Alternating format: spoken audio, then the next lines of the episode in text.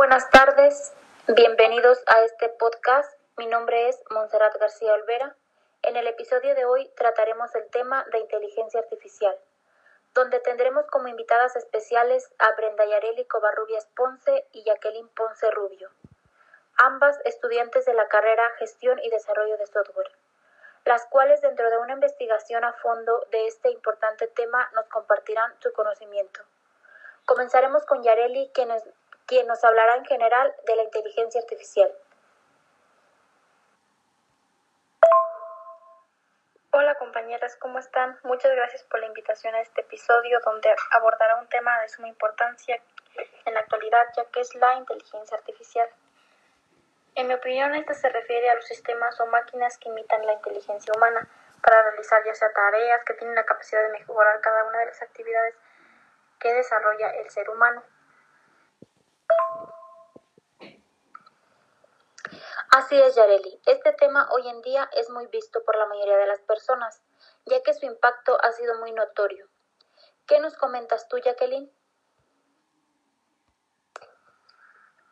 Hola, hola, igualmente. Gracias por la invitación. Estoy muy complacida de estar aquí con ustedes y dando mi punto de vista de este importante tema, ya que es uno de los que nos hemos dado cuenta la inteligencia artificial está en casi todos los ámbitos de nuestras vidas como por ejemplo uno de ellos es una aplicación que se utiliza en una clínica en la cual mediante una fotografía puede obtener la radiografía del paciente y poder diagnosticar qué enfermedad tiene. Este es un gran ejemplo sencillo en el ámbito de salud, pero así como la inteligencia artificial ya está implementándose en todos los ámbitos de nuestra vida diaria.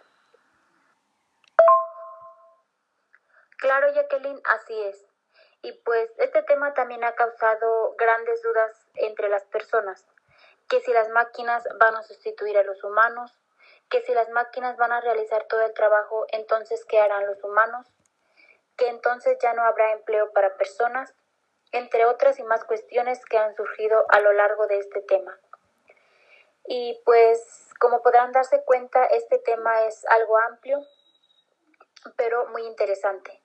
Continuamos con Yareli, que nos hablará más acerca de esto.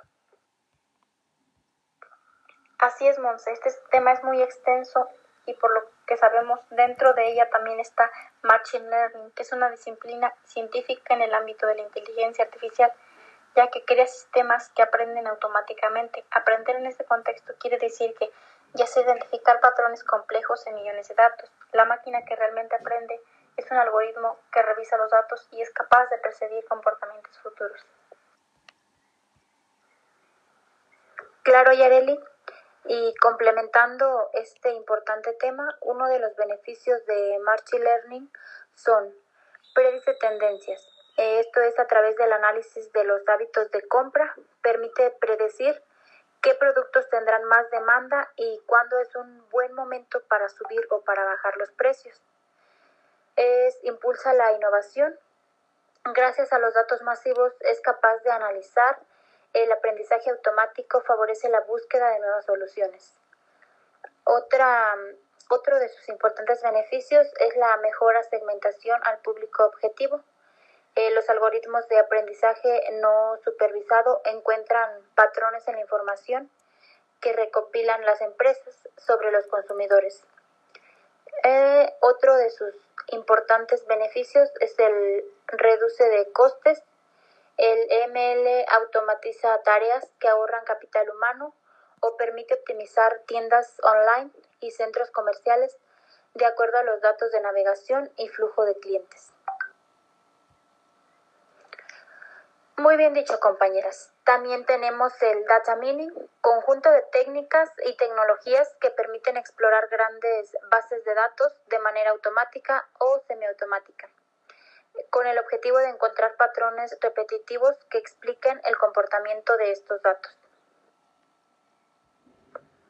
Además, otro aspecto que es también muy importante es Big Data. En mi punto de vista, es como conjunto de datos o combinaciones de conjunto de datos cuyo tamaño tiene la complejidad, variabilidad y velocidad de crecimiento dificultan su captura de gestión, procesamiento o análisis mediante tecnologías y herramientas convencionales, tales como la base de datos relacionales y estadísticas convencionales o paquetes de visualización dentro del tiempo necesario para que sean útiles.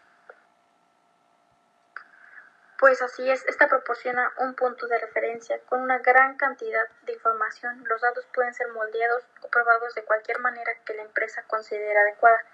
Al hacerlo, las organizaciones son capaces como de identificar los problemas de, de una forma más comprensible.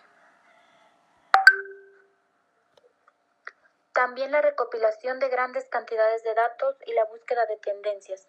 Dentro de los datos permiten que las empresas se muevan mucho más rápidamente, sin problemas y más y de manera más eficiente.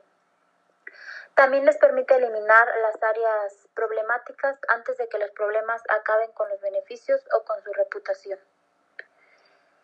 Eh, bueno, compañeras, pues creo que hemos abordado varios puntos de este importante tema que como mencionamos en algún momento, es muy, es muy extenso y no lo culminaremos en su totalidad.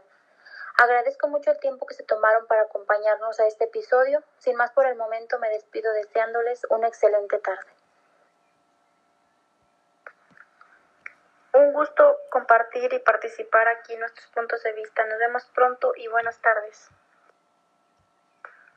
Igualmente, mucho gusto formar parte de este episodio. Espero les haya quedado algo de conocimiento y nos vemos pronto. Hasta luego.